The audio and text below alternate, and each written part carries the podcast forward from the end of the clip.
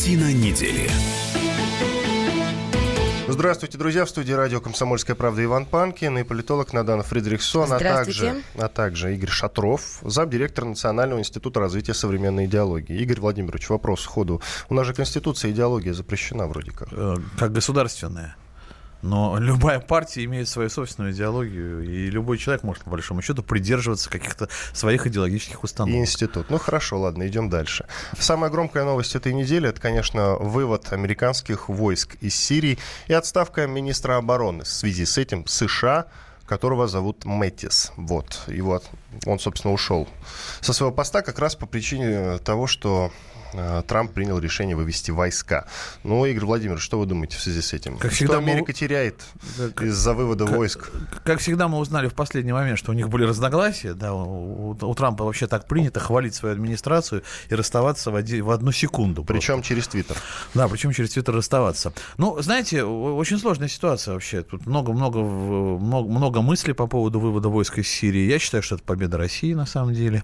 Вот, причем победа России и Турции одновременно. Да мы часто сам... радуемся этой победе, а она как-то не наступает. А, ну, смотря что мы под победой подразумеваем. Это дипломатическая победа, не военная, То есть это мы повлияли на Трампа, что он вывел, а, или как? Это повлияла ситуация. Ну, во-первых, у Трампа есть желание экономить бюджет, и вот под конец года такая экономия, причем такой рождественский подарок э, группе военных, хотя на самом деле, конечно, они до Рождества-то не вернутся. Ну, по крайней мере, семьи знают, что они в будущем году будут дома. Нет, я думаю, что что э, Трамп сделал все это на самом деле из-за комплекса причин, которые сложились, и в первую очередь из-за того, что его политика на Ближнем Востоке, в общем-то, находится сейчас в тупике. Он слишком, э, слишком э, неподготовленным оказался к той сложной ситуации, которая сложилась в Сирии. Так, ну, то есть войска там Трампа... находятся, он тратит деньги, и ничего не происходит. А, а он не влияет на ситуацию. Эти войска, как ни странно, вот на данном этапе вообще не влияют на ситуацию. Ну, перестаньте, ну перестаньте. Он же заявил о том, что победили стоп, террористов. Стоп, стоп. Американцы Коллеги, победили секундочку. А, Россия победила террористов, и Трамп теперь может это сказать. Игорь, американские да. войска активно поддерживали курдские формирования. Вы это прекрасно Надана знаете. Своим Ничего себе не играли роль. Надана своим присутствием, понимаете, это, это фактор силы. Вот у меня здесь стоят войска, и курды поэтому э, ведут себя свободнее, вольнее, ну, не что так, ли. Игорь, ну, ну, ну не лукавьте. Во-первых, они проводили инструктаж курдских формирований, Согласен. подкидывали им где-то провизию, где-то оружие. Почему господин Эрдоган встал в такую позу? Смотрите, я что не сказал? просто мы тут Победа стоим. России и Турции. Турции выгоден уход американских войск? Выгоден. Да, но вы же прекрасно знаете, что был странный разговор между Трампом и Эрдоганом, где прозвучала фраза Трампа «Знаешь что? Она твоя, я ухожу». Ну, и тут понятно. большой вопрос, кому еще, скажем так, господин Эрдоган союз и партнер? А, партнер и союзник. Явно не Россия. Союз Очевидно... и партнер хорошо звучит. Да, да союз и партнер. Вообще, Простите. я ярый не сторонник, если так можно выразиться, Эрдогана, но в данном случае считаю, что обстоятельства Эрдогана заставят действовать, опять же, в э, интересах, которые как минимум не будут противоречить российским Правда? интересам. Конечно. А напомните мне, пожалуйста, раз в полгода о чем вспоминает Эрдоган? Он ну, вспоминает о том, что Асад должен уйти. А, не забывайте ну, об этом. Знаете, и вы считаете, что этот политик знаете, нам союзник и партнер? Знаете, он может вспоминать, находясь там на границах Сирии, о чем угодно. Не, Но он не находится в районе Дамаска, где, если бы он в районе Дамаска, войска турецкие стояли, тогда бы это был вопрос. На самом деле, большая часть территории Сирии, как известно, все-таки под контролем э, войск сирийских Асада, э, Асада а, а та территория, которая контролируется турками, она не такая значительная. Господа, а теперь еще не будет и американцев. Можно вот я теперь короткую версию изложу? Короткую, только короткую. Как я считаю, что ага. произошло. Ага. Я согласна, что Россия внесла огромный вклад в то, чтобы решить сирийский кризис, но он еще не разрешен. Но то, что делает сейчас Трамп, это тактический ход и хитрость. Во-первых, он хочет вернуть Эрдогана в лоно, скажем так, своих союзников и партнеров. И ему это удается. Да, он уступил Эрдогану по курдскому вопросу. Для чего? Чтобы Эрдоган стал закупать патриоты вместо нашего вооружения. И главное, чтобы Эрдоган отдал С-400, который купил у нас, американцам, чтобы они его распотрошили, С-400 я имею в виду, и посмотрели, как же они устроены. Слушайте, мы, вот не, мы, мы что, думаете, не, не предвидим это? У нас уже... Предвидим. Но что мы можем Некоторые сделать? наши политики говорят, что у нас уже там С-500, 600 и 700 Нет, простите, имеются. Мы Эрдогана не можем заставить. Да. Мы не можем скрутить Эрдогану руки и сказать, не сметь говорить с американцами. Он свободный конечно, политик. Конечно. Но он нас предает в данный момент. И это факт. Коллеги, да я предлагаю послушать э, мнение Виктора Бронца, военного обозревателя «Комсомольской правды», ведущего программы «Военное ревю». Что же задумал Трамп? Слушаем что же ты задумал, Трамп? Над этим сейчас ломают голову не одна сотня военных аналитиков. Все в купе приходят к выводу, что, в общем-то, здесь произошел некий такой стратегический размен между Трампом и Эрдоганом. Был какой-то договор, Трамп, видимо, позволил Эрдогану отвязаться от своей главной головной боли от сирийских курдов. Ну, а Соединенные Штаты Америки, разумеется, будут закрывать на это глаза. Эрдоган, естественно, смирился с тем, что американцы, уходя, великолепно оснастили, обучили, вооружили так называемую сирийскую свободную армию. Вот они и будут продолжать борьбу с законными вооруженными силами Сирии. Надо обратить внимание, что Трамп уже раз пять порывался, в Твиттере писал, что он собирается выводить войска, но у него виснут ноги на руках. Да, виснут, потому что уже из американского конгресса раздаются вопли, что Трамп поступил как предатель, что Трамп отдал победу русским. Тем не менее, тут надо еще одну вещь держать в уме. Дело в том, что на границе с Сирией со стороны Ирака находится американская группировка численностью более пяти тысяч человек, которая в любое время может быть брошена в бой.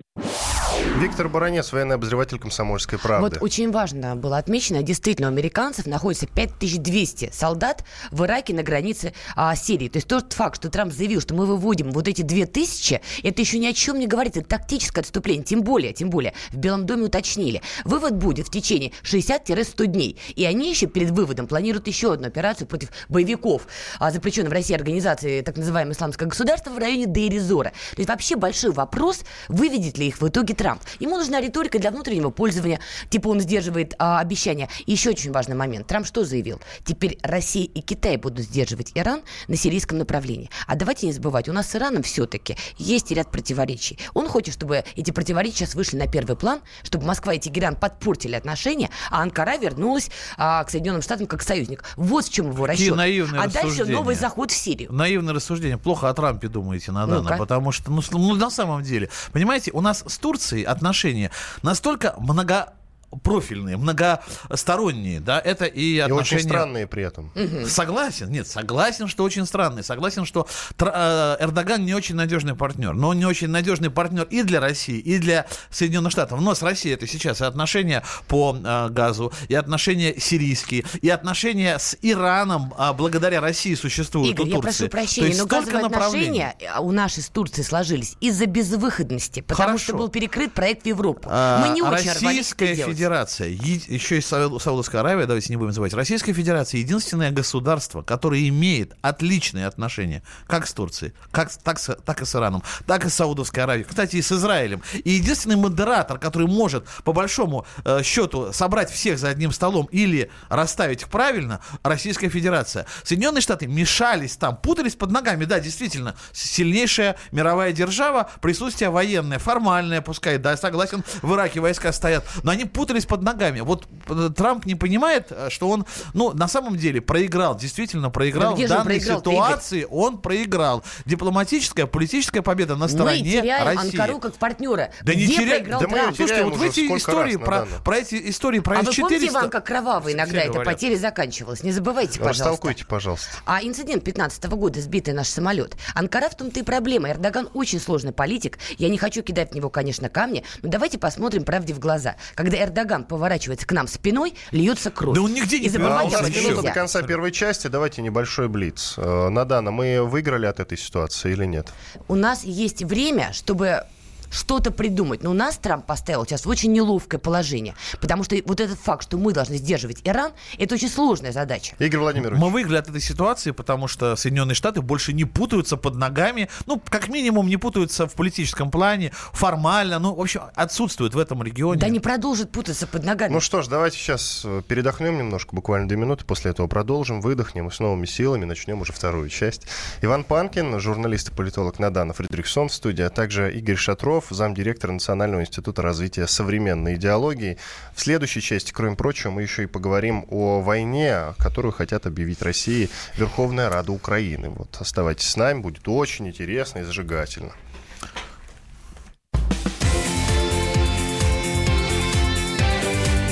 Картина недели. Магеллан прошел вокруг света за три года, и его знает весь мир. Фок и паспорту потратили 80 дней, и про них написали книгу. А с нами это можно сделать всего за полчаса. Знаменитые путешественники в прямом эфире расскажут, где побывали, что увидели и через что пришлось пройти, проехать, проплыть и пролететь. Совместный проект «Радио Комсомольская правда» и Русского географического общества «Клуб знаменитых путешественников». Отправление каждый четверг в 12.05 по Москве.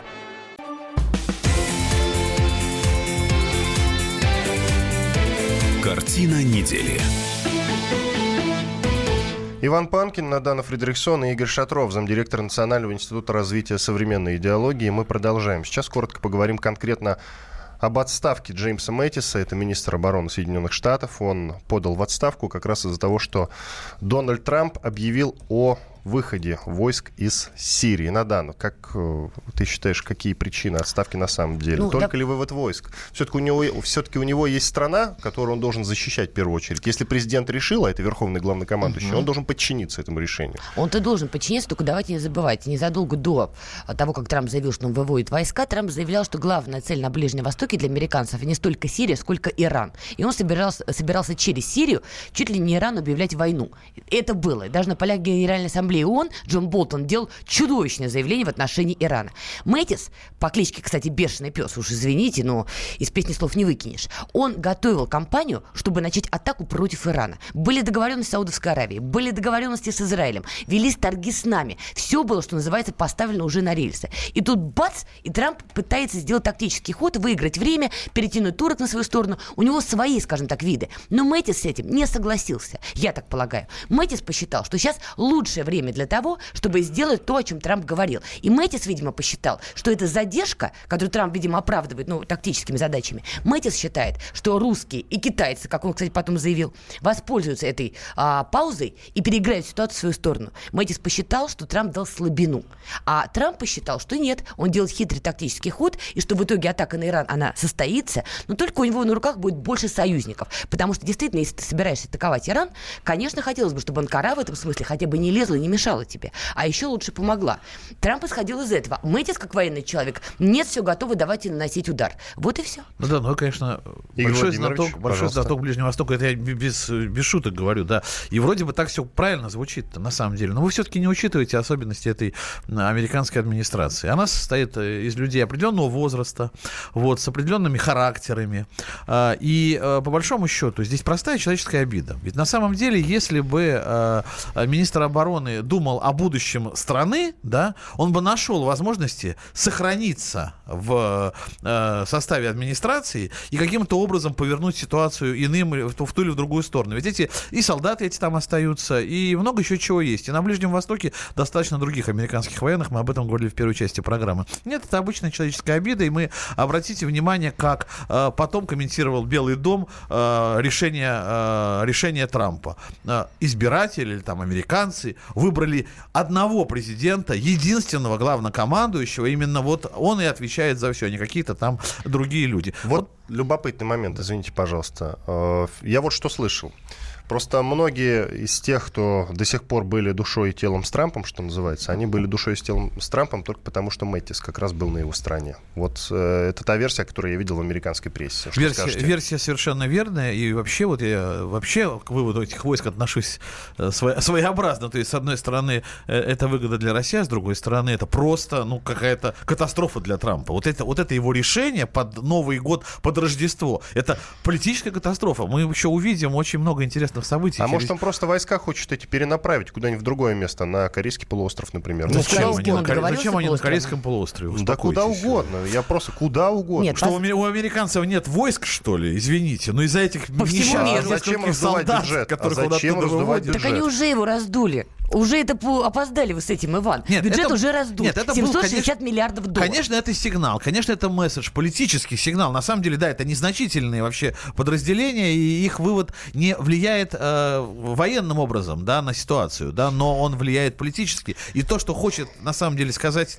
Трамп, мы, может быть, действительно не до конца еще расшифровали, но это выгодно. Что бы он не хотел сказать сейчас этим, для нас это выгодно. И то, что он там ссорится в своей администрации э, через раз э, с каждым человеком через день, вот, это для нас очень выгодно. Позвольте, я все-таки не очень согласна, что люди, облеченные такой властью, влиянием, имеющие такой опыт, как Джеймс Мэтис, что ими будет двигать банальная мужская обида. Я в это категорически не верю. Я в этом смысле человек-прагматик. Я прекрасно понимаю, что если действительно готовилась уже военная кампания против Ирана, а она готовилась, именно Мэтис вел переговоры с прямыми партнерами Соединенных Штатов, Израилем, Саудовской Аравией. Он давал какие-то гарантии, скорее всего, и какие-то обещания. Ему, если уж мы говорим про то, что ему обидно, ему не обидно. Он просто, видимо, сказал Дональду Трампу, что господин президент, это я давал гарантии людям в регионе. Они со мной договаривались от вашего лица, я вел переговоры. Mm. Что им сейчас скажу? Ну, я это... все это организовал, а вы даете резко по... ну, кстати, нажимаете на стол. Вот что может и так быть. Может и так быть, но это тоже говорит о, об эмоциях и об амбициях человеческих. Вы просто хорошо это думаете не о людях, не о мужчинах, видимо. Вы думаете, Саудовской Аравии не позвонили Джеймсу Мэтису с вопросом, господин бешеный пес, что происходит? Ну, Вы кроме, нам говорили э, одно. Им есть кому звонить. Им, они могут позвонить зятю Трампа, и тот тоже, в общем-то, мог бы Саудовская Аравия вряд ли будет звонить Я зятю Трампа. Он коллеги,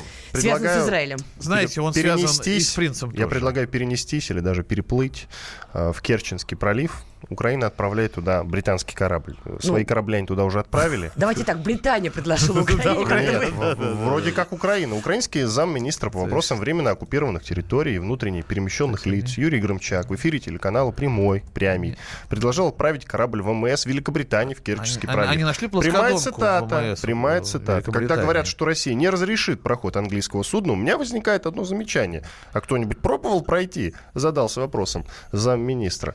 Вот такие дела. Нет, я... но это сила заголовка, конечно. Понимаете, Украина, значит, отправит британских, кора... британских кораблей. А Британия в курсе вообще, что Украина распоряжается их флотом и уже куда-то его отправляет? Даже другой вопрос. Есть ли такие плоскодонки в военно-морских силах Великобритании все-таки, которые могут ходить по Азовскому морю, да, по которому не каждая яхта ну, кстати, пройдет? Да. Я думаю, яхта, не, яхты некоторых наших олигархов, они не способны зайти ну, в Азовское да, у них море. мощный флот, и действительно, а как они там пройдут? Ну, может, есть какие-нибудь небольшие... Ну да, катера. Такие?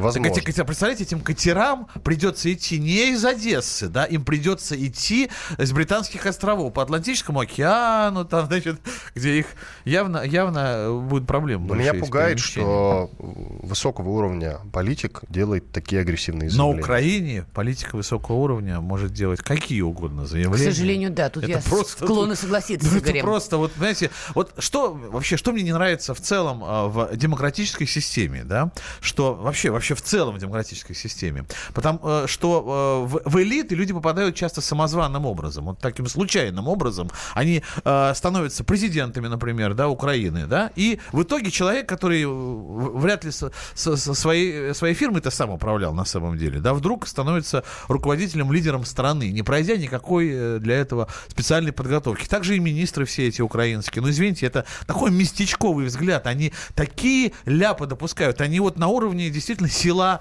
э, разговаривают с лидерами других государств, у которых хоть какая-то политическая школа у большинства есть. Коллеги, мне кажется, мы тут путаем причинно-следственную связь. Шутки шутками, да, но совершенно могут очевидно. Могут быть и дети, так? Да, могут быть и дети. Понятно, что вот эти заявления, которые звучат из уст украинских политиков, понятно, что они это делают, потому что им сказали уже со стороны Лондона, вы сделаете это заявление. Понятно, что инициатор именно Великобритания. Я просто напомню, что 19 декабря разведывательный корабль ВМС Великобритании уже зашел в Одесский порт. Понятно, что эта провокация нужна Лондону. Украина просто используется, потому что Игорь правильно сказал. Все привыкли к тому, что украинские политики говорят все, что у них вообще на уме, язык без костей, как говорится, и все уже на это да-да-да, Украина заявила.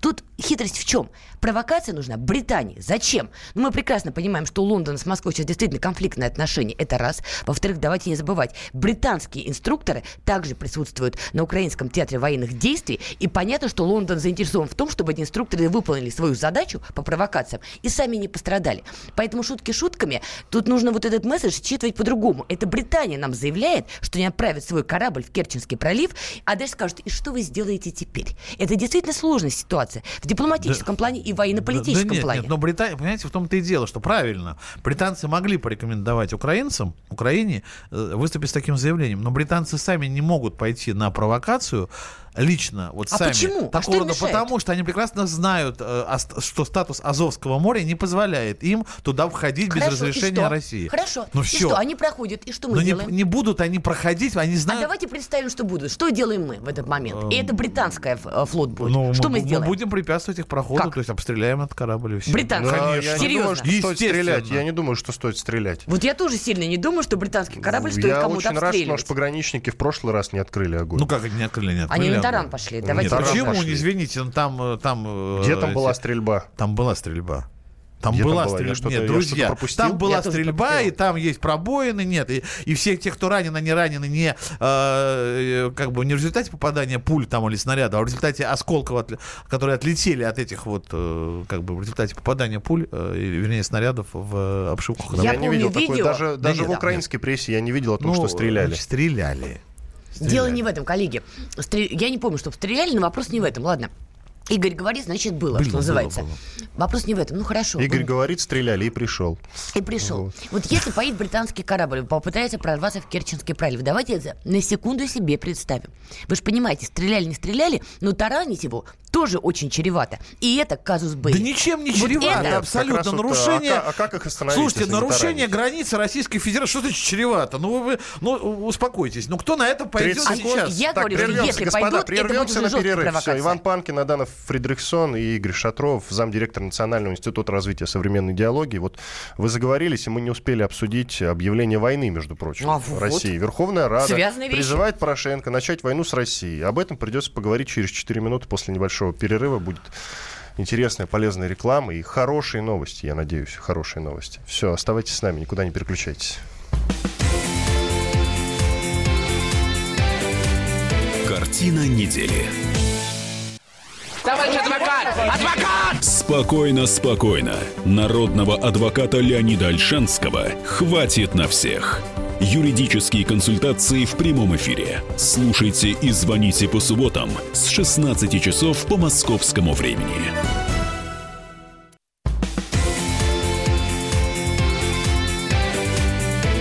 Картина недели. Иван Панкин и Надана Фридрихсон, а также Игорь Шатров, замдиректора Национального института развития современной идеологии. Мы продолжаем. Вот мы не успели из-за жаркой довольно-таки дискуссии обсудить крайне интересную, огненную, я бы даже сказал, тему. Э, В Верховной Раде просят президента Порошенко объявить России войну. Самую настоящую. Шутка ли? А, Пока это проект обращения к президенту Украины с просьбой объявить войну России. И он внесен на рассмотрение в украинский парламент. Будет ли он рассмотрен и как подробно, пока неизвестно. Хотя, вот можно у экспертов спросить, начать, например, с Игоря. Что вы думаете? просто можно рассмотрят вот, э, или не, на- или короткий не рассмотрят Во-первых, ну хорошо. Украина, извините, воюет с нами, по их же заявлению, Да. последние 4 года. Нет, Что-то ну, как-то Верховная Рада проснулась. Ну, Это это вот как раз... Они как считают, раз что на- вполне официально. на- Надана с А то языка- появится С документ. языка и сняла, да, потому что Порошенко буквально там, когда дней 10 или даже меньше назад заявлял, это война.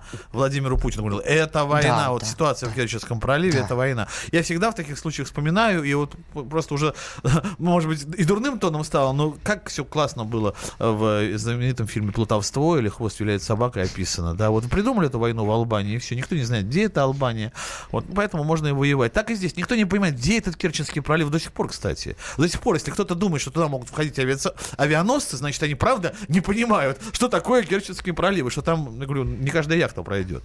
Вот, поэтому вот это такая же самая история.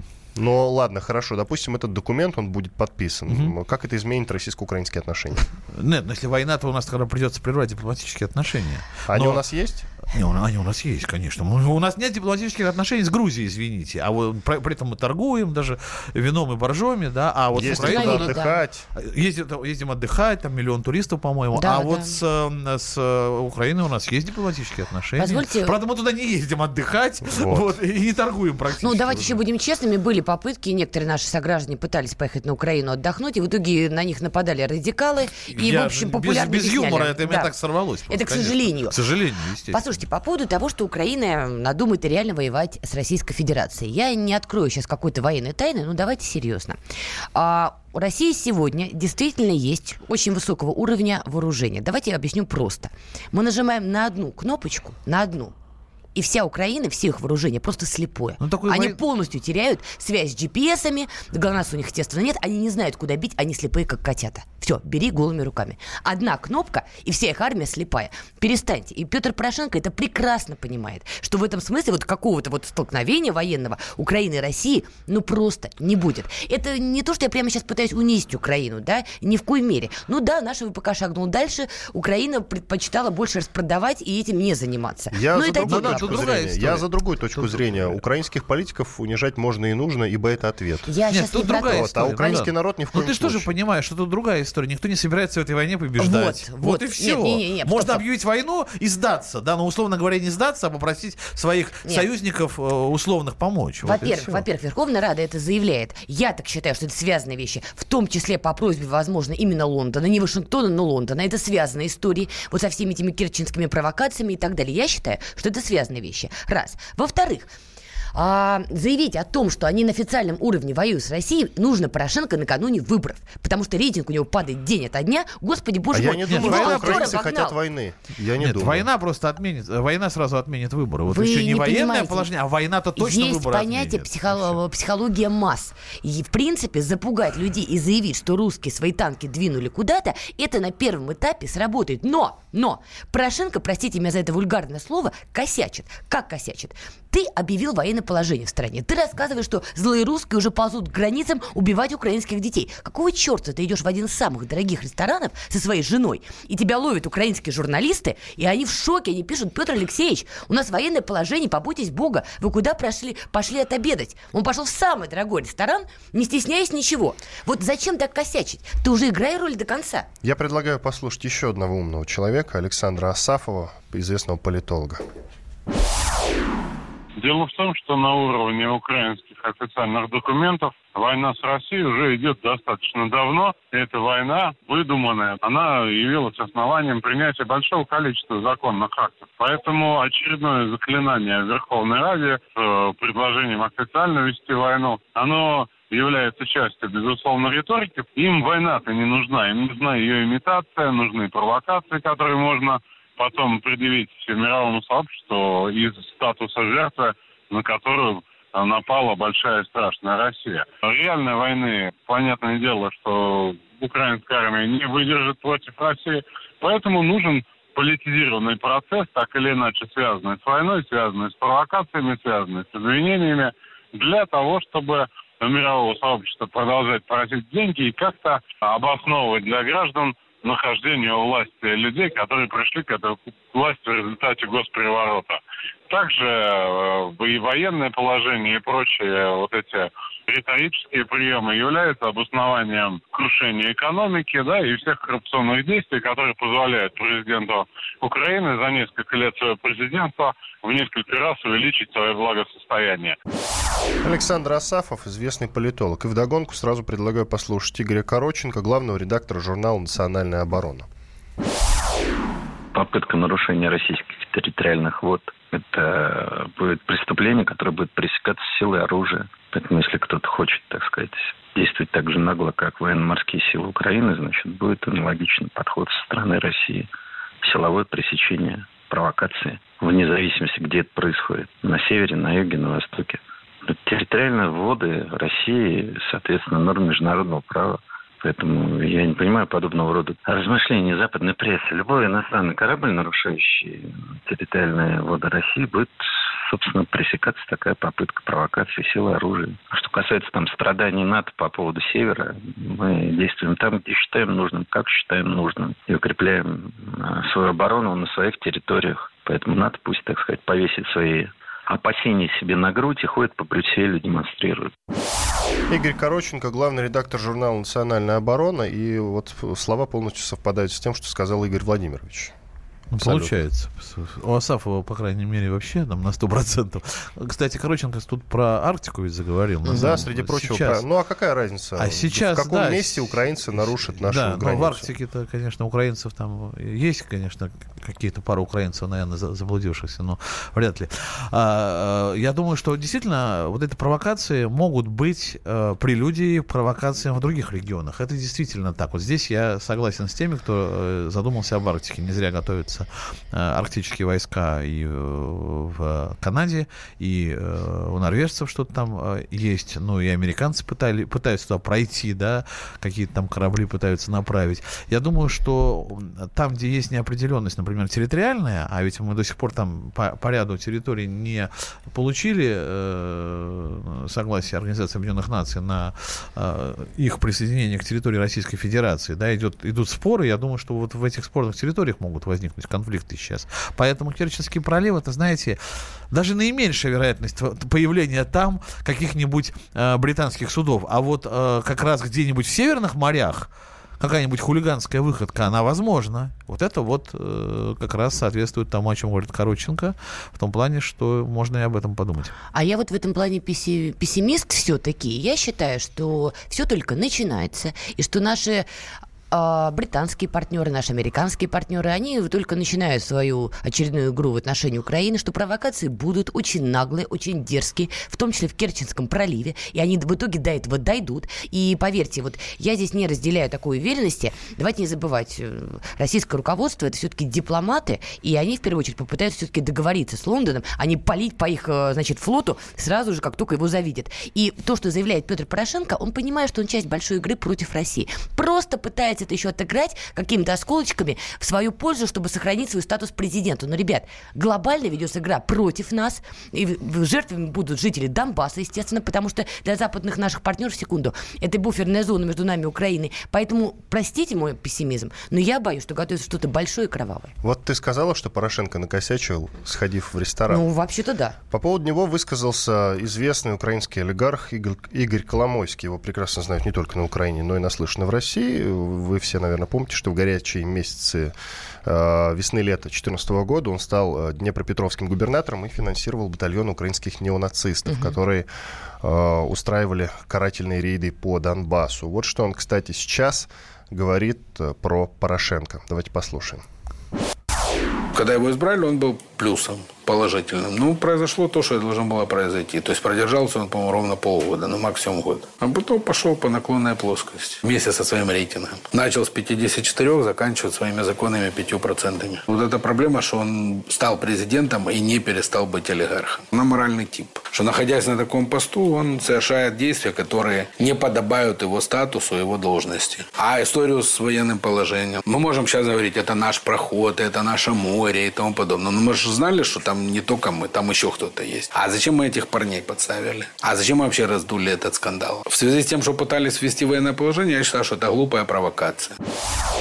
Украинский олигарх Игорь Коломойский, говоря про Порошенко, он как бы описывает себя. Вы согласны? Туда надо делить надвое. Да, про Порошенко он правильно сказал, но из серии «А в зеркало-то посмотрите, пожалуйста». Потому что господин Коломойский недалеко от него ушел. Но что я хотела сказать. Я прекрасно помню, когда были только выборы на Украине, Порошенко в итоге по этим выборам стал президентом первый раз этой страны. Слушайте, я помню реакцию в социальных сетях, в том числе украинские пользователи, как они радовались. Да, он обещал мир, он обещал остановить эту бойню. Да, у нас крутой президент, он сам сколотил свое состояние состояние, он крутой, он классный. И вот я сейчас смотрю, что пишут сейчас в социальных сетях. Конечно, такая, знаете, такая выборка, она колоссальная и очень трагичная. Люди, которым так искренне восхищались, сейчас, конечно, ну, несут его, скажем так, на чем свет стоит. Ну, что для э, Порошенко, конечно, критично, то, что у него теперь только свои деньги и мифическая поддержка, или там надежда на поддержку Запада, а никто из э, крупных э, финансовых и каких-то иных там магнатов Украины его уже не поддержит точно. Поэтому я думаю, что есть угроза военного положения. А вот совсем простой вопрос. Продление. Вот совсем простой да. вопрос.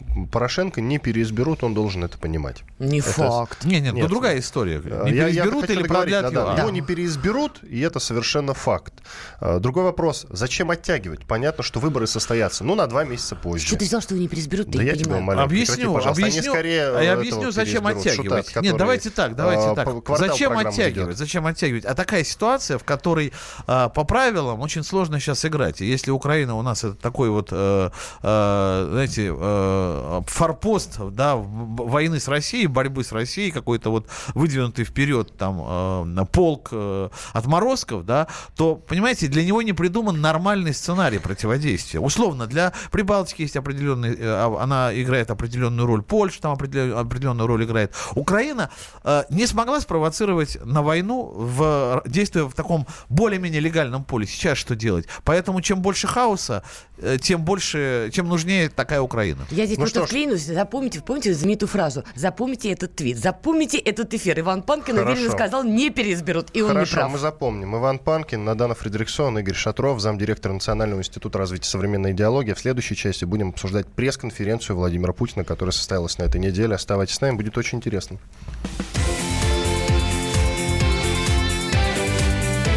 Картина недели.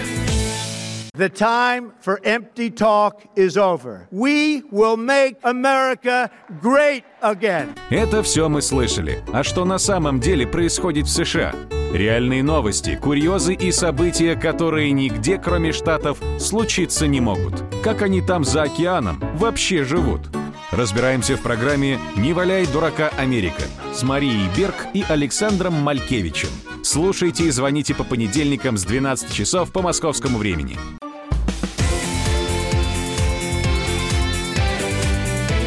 Картина недели. Иван Панкин, Надана Фредериксон и Игорь Шатров, замдиректора Национального института развития современной идеологии.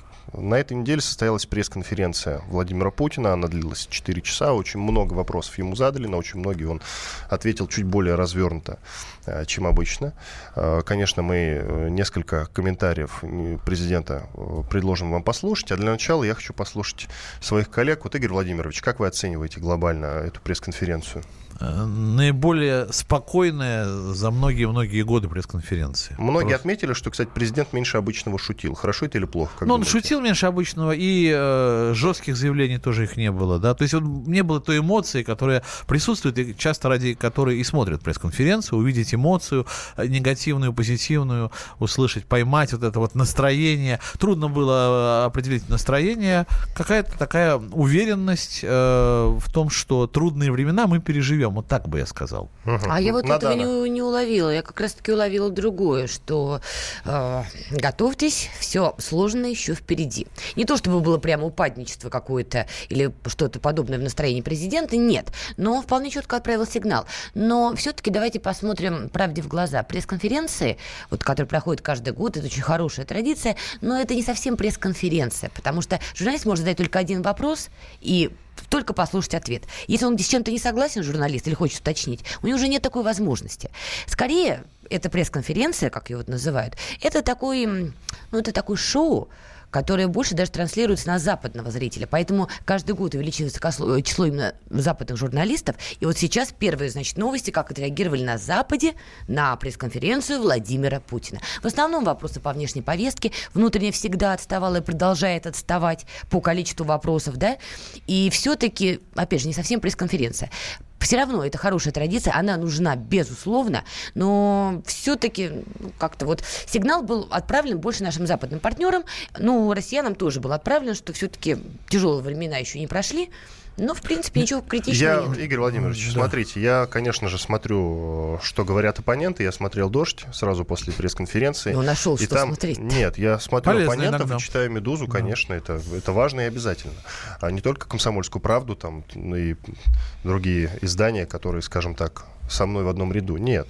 А, что говорят на «Дожде»? Что Пресс-конференция стала похожа на прямую линию. Это плохо. Вот что вы скажете? Ну, во-первых, вот эти вот э, так сказать, открытая общественная приемная, она всегда присутствовала и прямой, на прямой линии на пресс-конференции. Просто э, журналисты это более профессиональные, э, что ли, избиратели, скажем так, да, и они старались, стараются и будут стараться, я думаю, в дальнейшем какие-то вопросы системного характера задавать, хотя часто и индивидуальные там вопросы. Их меньше, наоборот, было в этот раз, чем, чем обычно. Нет, на самом деле она меньше стала похожа на э, вот эту прямую линию. Знаете, вот я с чем с Наданой хочу поспорить в чем. А когда она сказала о том, что будет еще там непросто, ну, мне да. кажется, над, у Наданы просто э, а, а, от, отметилась вот это вот, а, зафиксировалась фраза, которую он сказал про отношения с Соединенными Штатами. Да. Что дната еще не достигли, да? да Но, понимаете, да. если через... А потом, вот, когда-то мы его достигнем, от него оттолкнемся.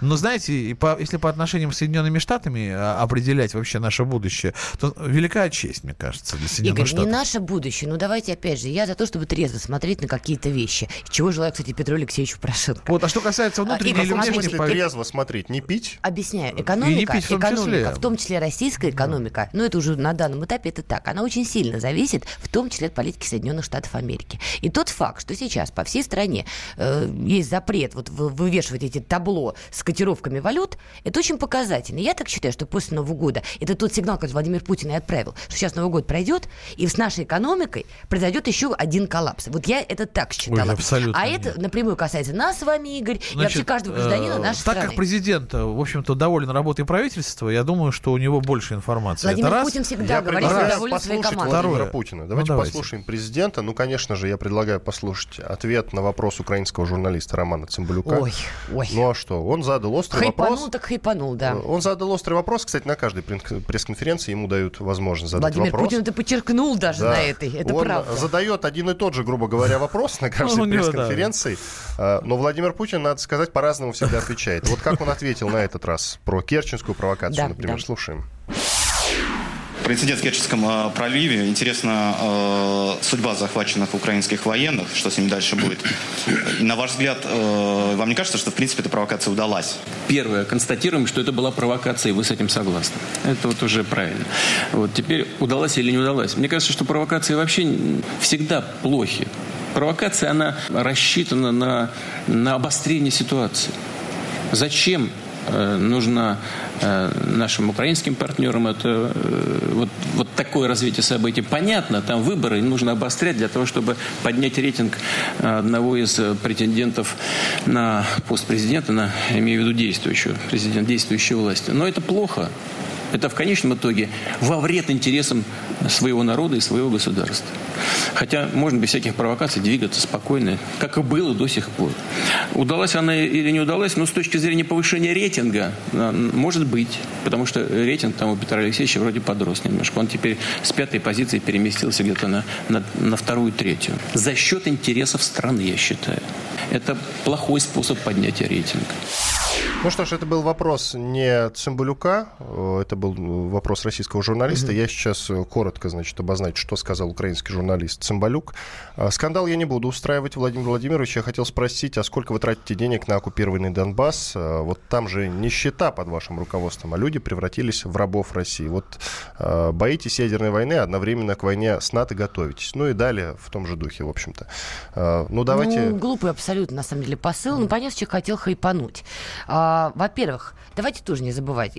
В Россию идет колоссальная миграция из Украины, из Киева, из Западной Украины. Что, они тоже наши рабы, что ли? Ну, что поделать, если там у них экономика развалена, и люди ищут возможность заработать где угодно. Но, но про этот аспект почему-то господин Цымбалюк не спросил Владимира Путина, да? Что его сограждане сюда просто вагонами приезжают, чтобы работать и оставаться жить. Сам господин Цымбалюк, он вообще где живет? А господин Кофтун где живет? И так далее, и так далее, и так далее. Поэтому вот этот вот э, прием дешевый, да, ваши рабы в Донбассе, ну, он хайпанул, молодец, мы это обсуждаем. К сути дела, это не имеет никакого отношения, это тоже надо понимать.